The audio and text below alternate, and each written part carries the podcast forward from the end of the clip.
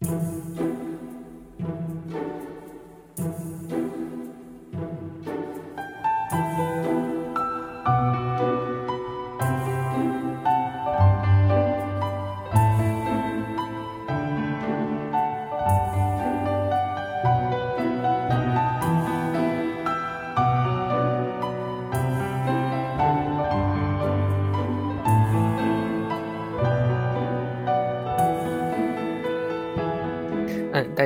收听本期的漫谈日本啊，我是喘。然后这个时间呢，已经算是很多同学高三的学子考完这个高考的一个日子了。然后，呃，接下来这段时间呢，也算是近几年来一个比较放松的三个月份了吧。然后希望大家能够好好的啊去度过这三个月，好好的去玩三个月。啊，然后最后呢也庆祝一下，就是希望大家能够查成绩的时候查一个好成绩啊。总之辛苦你们了。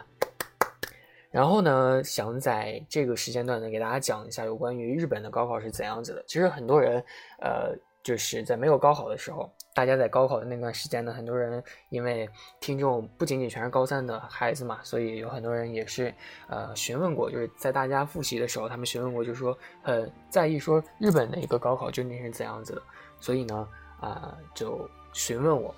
啊，然后我也挺想给大家说一下这个日本的高考的。其实这个日本的高考呢，和大家呃平时这个天朝的高考其实不太一样的。大家其实经常在网上去，呃。看一些段子还是怎样，就是说天朝的这个高考呢，是全世界基本上，啊是数一数二的这样的一个难度的啊，这样的一个说法是有的。天朝的考试确实啊，这个高考是很难的啊。天朝的很多它的这个东西呢，类似于试验这样的一个东西，它其实都是比较怪的。所以呃，正是因为它这个东西比较怪啊，和其他的国家不太一样，所以就体现出它这样的一个难度。然后呃，其实每年吧，都到这个时候的。呃，月份的时候，就高考这个月份的时候，这个高考都是成为了很多很多的一个媒体，或者说大家都想去谈论的一个关心的一个话题啊。然后今年呢，有很多就是关于这个高考名额，什么跨省啊，就这种问题，很多这个媒体就讨论的很多。然后就有人就问，就是说日本的高考和这个天朝有什么样的一个不同？然后今天呢，就想和大家简单的来说一下。啊，这个日本的高考和天朝的总的来说呢，有怎样的一个区别呢？啊，咱们天朝那个高考大家都知道，就是一个非常稳定的一个制度，就基本上每年它这个制度是不会变的，啊，然后也很公平，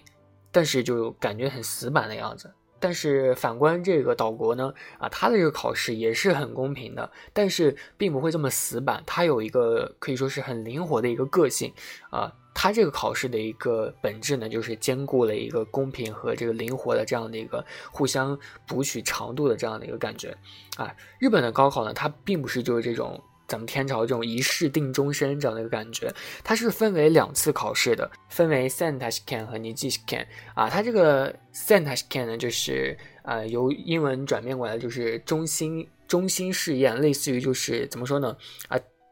就它的这个考试的一个过程，就是基本上就是全国统一的一个考试啊。第二次这个尼基 scan 呢，就是为各个大学的自主招生的这样的一个考试啊。日本的它这个文部省呢，就是从一九七九年开始，它就推行了这种考试模式，就是这种两次考试模式啊。它的目的呢，就是在于最大限度的去保证一个高等教育机会的一个均等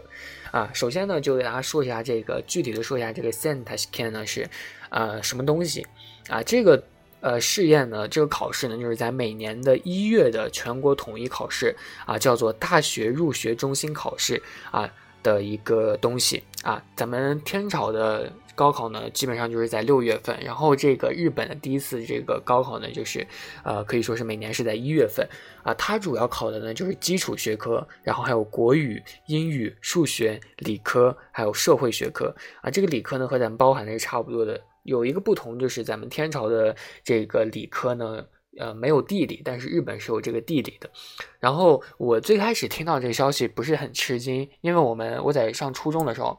然后我的地理学特别特别好啊，在这里就没有很夸大的意思，我地理确实很好。然后，呃，高中也差不多吧，高中我的地理也特别好。然后啊，听我们高中的这个老师讲过，就是教我们高中这个老师，他说你们呃学理科的。当时高二嘛，然后正是分班的时候，那个老师就说，呃，你们学理想学理科的，但是想报这个，呃。又想学地理的，你们不用担心。就上了大学之后，这个地理有分文，也有分理，就是说你上了理科也可以去学这个地理，上了文科也可以学这个地理。所以最后我听到这个日本的理科有这个地理的时候，我不是很吃惊啊，就是确实是有考这个试的。然后呢，他这个考试的目的呢，就是为了帮助各大学校，就是去判定这个考生的一个高中教育的水平，其实就和这个高考的目的是差不多的。所以对于大多数这个考生而言呢，就是这个 Sentashken 呢是这次考试是非常非常重要的啊，因为呢这个是考大学的第一个关卡。如果你想考大学，必须是要考这个啊中心试验的啊。那这个你 g Scan 呢，就是二次考验呢，二次试验呢，它这个讲的呢是第一次考试的这个成绩出来之后，然后这个考生将于二月。啊，然后去参加这个自己所报考的那个学校自己命题的一个二次考试，啊，这样一说来呢，大家可能觉得就是，哎，这个岛国的考试可能很麻烦，咱们天朝可能只要参加了这个高考就可以，啊，但是日本呢，参加了这个高考还要去参加这个学校的一个自主考试，可能会比较麻烦。但是呢，就是这个你继续看呢，它这个呢，就是考试呢是由各个大学自行主持的，就是类似于咱们天朝的自主招生啊，它主要就是针对考生的一个志愿还有这个特长啊。它主要就是测定考生的一个专业知识和一个呃考生的一个思考的一个能力，所以每个大学它这个二次考试时间其实不太一样，就不一定。啊，从这个二月到三月，它都有这个啊，你继续看啊，所以这个考生呢可以自己选择这个就想选择的一个学校去考试，所以还是比较灵活的啊。最后呢，他这个国家或者说学校，他会将这个考生的一个中心统考成绩，还有这个啊二次考试的成绩去进行综合比较一下，然后去择优录取。呃，和咱们天朝的这个一个考试就。如果你考烂了，那可能就是选择就是重重读，或者说就上了这种一考定终生这样的一个东西就不太一样。所以，呃，感觉这个二次考试虽然说比较麻烦嘛，但是还是感觉有一种弹性的感觉，富有弹性啊，便于这个学生去发挥自己一个特长特长啊。比如说你第一次考试纯粹的去考一个学历的话，啊，可能不太擅长。但是你去考这个 n i s c a n 的时候呢，呃。他会考你的一些思考能力，所以不仅仅只是以这个学历去定这个知识，去定这个啊自己上哪个学校，所以还是感觉就是比较呃不错的，这个考试是比较不错的这样子。对，然后可能大家现在听我节目的一些高三学子，可能现在很慌张啊，莘莘学子们可能心里很慌，但是有一些学子他就比较激动啊，尤其是呃，就现在去回想一下我之前做的那期高考特辑，其实我感觉。真正在考试的时候，呃，听一些所谓的一些鸡汤，我感觉其实没有什么用啊。然后可能就是只会也是有用，就可以缓解一下自己内心的一个紧张的一个气氛。考完的时候听一些鸡汤也是比较不错的。但是真正的就是考试嘛，这个高考确实是比较困难的。然后真正的，反正大家拿出自己的水平就好了。无论考成怎么样啊，总归到时候肯定会有一个自己想解决的一个办法的。想上就上，然后觉得自己不理想的话就重读嘛，这也没有什么啊。自己的人生还长，就感觉就还好啊。不要为了就是说这次考得很烂，然后就很难过，哭天喊地的，我感觉没有必要。因为每个其实我身边的同学其实考试啊，能在你身边。待着的同学，其实大家的水平都是差不多的啊，没有必要就是说觉得，呃，在我身边的人考的就比我好，其实基本上没有这样的一个差别的啊，物以类聚嘛，啊，好的话肯定是都好，不好的话也没有差到哪去啊，因为大家都是这样的一个水平啊，在这个水平上再去努力的话，感觉更有一样更有成就的感觉嘛。我觉得我就是这样子觉得，我一直是这样想的，就每次考试的时候都这样，然后感觉还不错啊，现在活得还不错。然后这个继续给大家讲一下日本的一个高考。首先呢，就是说到这个录取人数，还有这个分数，可能大家就说到天朝的时候，有一些，比如说，呃，什么，大家在考试的时候，考前，然后肯定会有这个班主任和大家说，比如说什么烈士子女有没有啊，少数民族有没有啊，这些都是有加分项的，肯定有说过这些东西。然后很多人也想知道，就是说岛国有没有这样的一个啊分数差异啊，或者说一些优惠这样的，不是不是什么优惠，就反正是类似的这种东西。啊，这还有录取人数可能会有一些什么的差别？咱们天朝可能录取人数因为人比较多嘛，所以它这个录取人数可能比较少。然后这个日本的高考呢，它这个试卷因为是全国统一出题嘛，所以啊，大学呢，它会根据能力制定去这个。呃，确定这个招生的一个数量啊，然后在统一基础上呢，去设定一个分数线啊，所以呢，也不会产生这个地域的差异啊。比如说这个东京、京都啊这样一些名校呢，它自然也不会对本地学生有分数上的一个照顾。所以相对于这一点呢，在天朝可能就是感觉天朝可能更好一点，就是这个本地的分数可能会降低一点。啊，然后呢，这个岛国呢，再加上就是这个全国统考分数啊，并没有这个特长生的一个加成啊，咱们天朝也是有的，所以也算是天朝在这一点上占优吧。然后岛国呢，它这个特长还有这个优秀品质呢，它都是由这个招生学校来判定的，所以它会有这个呃 n i c h k e n 的存在啊。因此呢，这个日本的高考的结果呢，它是顾及了差异的同时，也是尽可能对每一位考生去公平的。但是可能很多人就会问，就是说。嗯，我可能就是在日本也学了这个特长，学了什么播音主持，学了画画，学了书法，啊，学了舞蹈，可能就是天朝可能就这些了吧。然后，嗯，在日本的话会怎样呢？这个日本的刚刚说过了，就是有这个啊，你 can 就二次考试，你去确定的话呢，然后去报一些有这种什么什么北海道美术学院啊，还有什么就各种各样有这种专长的，你去报的话也会有这样的一个优势的，因为呃，他就是感觉天朝以一个。啊，提前把你的特长展示出来，然后以一个分数去给你优惠。然后这个你也辛苦了，然后分数也给你减了这样子。然后日本呢，就是呃，并不会提前给你分数去缩减，但是会呃，在这个特定的一个学校，就是说以你的这样这样的一个专长的一个学校，然后去给你一个照顾，就是以第二次考试的这样的一个行行为啊，去给你照顾。其实感觉啊，虽然说形式上有些差异，但是其实这个照顾上或者说这个辛苦的程度上呢，其实都是或多或少有考虑的，这样子。然后感觉其实还差不多吧，虽然行为不同，但是可能很多人听起来可能更加喜欢这个天朝这样子吧。天朝，呃，直接感觉分数上给你减了，感觉很高兴。然后如果去岛国的话，可能还要再去考试，可能就比较感觉听起来很不爽这样子。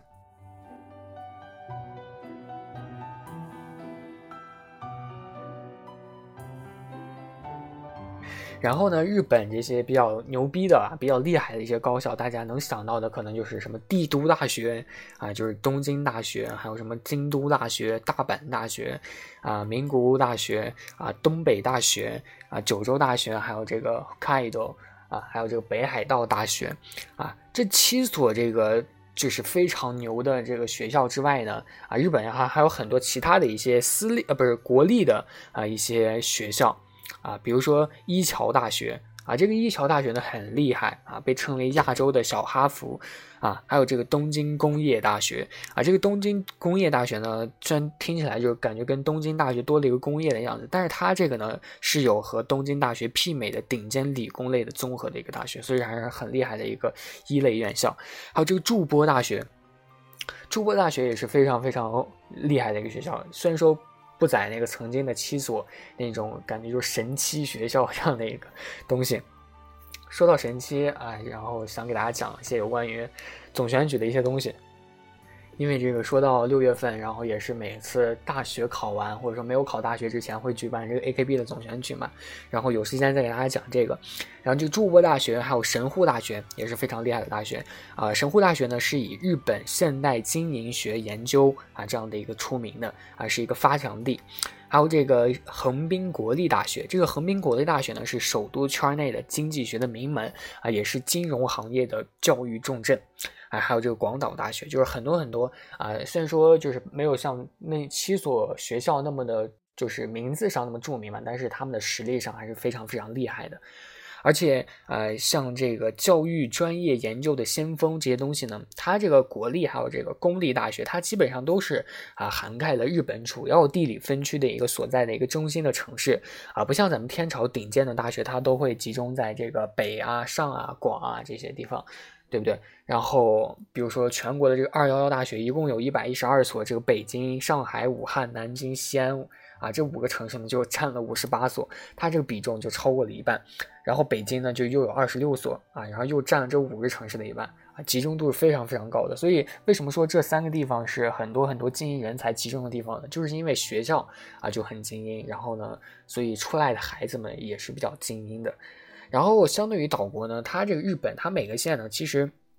它至少都会有一所这个国立大学的啊。就是因为如此，它这样的一个设置呢，对于偏远的一些小县是很公平的。而且中国呢，它会有很多的这个省份是没有这种部署高校的啊，就感觉啊要上这个高校的话要出省啊。但是日本的这个私立高校呢，虽然说它整体上不如公立，但是很多的这个私立学校还是很出名的嘛，像这个早稻田还有这个庆应啊，都是很厉害的。啊，什么上智啊、明治这些学校，它这个排名也很好啊，就业情况呢也是不输于这个国立大学，所以这个日本总体来说这个分布来说是很公平、很正直的啊。然后从这个人口基数来讲吧，虽然说咱们天朝这个高考压力虽然说肯定是高于这个岛国的啊，但是这个岛国的学生呢，他只要是想继续读书的话啊，基本上都是可以进入一所大学去接受这个高等教育的，这个人数上占优势。啊，即便呢，他是有一些经济困难，也是可以选择这个贷款的，而且一些贷款也是优惠政策也是比较大的。但是就像现在吧，这个日本年轻人他对于学习其实也不是太感兴趣，因为感觉就是现在所处的这个二十一世纪，或者说马上就要迈入，呃，下一个世纪了，哈，好像还早，好像还早，二十二世纪，说什么都。然后呢，这个。感觉就是现在这个时代吧，它过得比较快，然后也是处于这个科技发展比较快的感觉。很多孩子不像是以前那么的爱学习了，然后比较爱追求这样的一个技术上的一个东西啊，不太感兴趣了。所以也是比较就是倾向于岛国的孩子们比较倾向于高中毕业之后呢，就直接去找工作，或者说学一门这个手艺啊，不管呢像这种美容美发还是这个。Anime 就像这个动漫的设计，或者说这个农业啊这些东西，它都是可以获得一些不错的经济的啊，还有一些社会上的一些地位的啊。毕竟呢，如果真正的去在这个大学上去虚度时光的话，如果你没有去学到一些真材实料的话呢，可能混到这个一本的毕业证也没有什么用啊，可能也赚不到钱啊。所以呢，这个高考也不是唯一的出路啊。如果大家真的没有一个好的一个呃这样的一个想法的话呢？可以像这个岛国的孩子们一样去另谋出路，因为现在嘛，啊，这个国家主席，咱们的国家主席都提出了创业，啊，所以也希望大家如果没有这个学习的一些氛围的话，没有这个学习上的一些动力的话呢，啊，有一这个创业的机会的话呢，可以大家去创业，啊，也是一个非常非常好的一个出路，因为毕竟现在的一个形势就是这样子嘛。对不对？但是如果能学习的话，最好还是学习，学到老学，活到老学到老啊！这个学习呢是精神上的一些东西，我感觉啊，吸收这些东西还是很有必要的。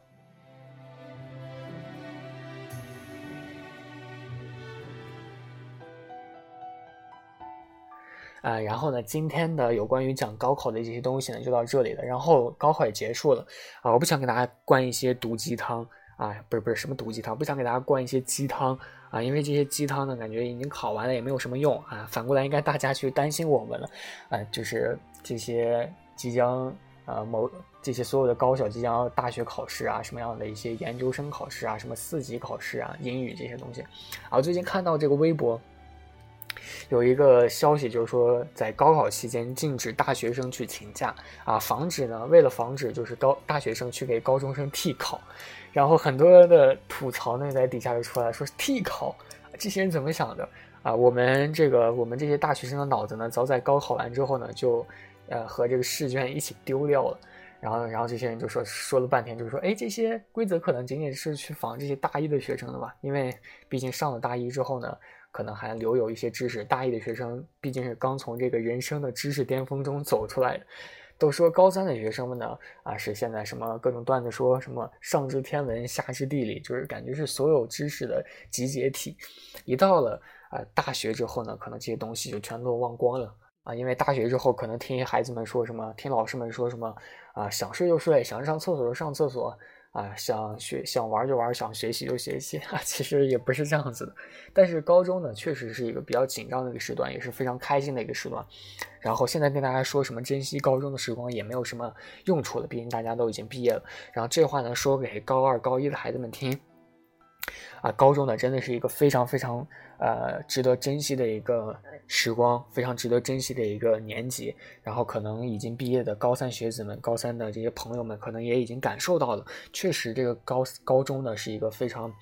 啊不错的一个东西啊。在家里休息了这么些天呢，也没有时间去学习了，回忆不起来以前那种紧张的一个氛围啊。因为高中确实就是这么神奇的一个地方啊，也希望大家能够抓住这次机会啊，好好的去学习。呃，好好的去享受这个时光，然后呢，考完的孩子们呢，也希望你们啊，在查成绩的时候啊，能够哇，有这样的一个心情，哇，我竟然能考上这个学校，哇，我竟然考了这么多分，这样子，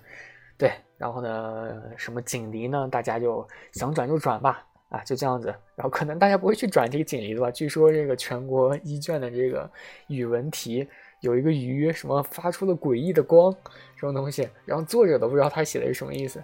好像不是全国一卷，好像是哪个哪个省份哪个卷子，反正就是挺搞笑的，啊，每天在转这个锦鲤，结果最后被一只鱼给搞了。然后呢，就这样啊，我们下期再见。然后希望大家能够好好的啊，愿好运与你们同在。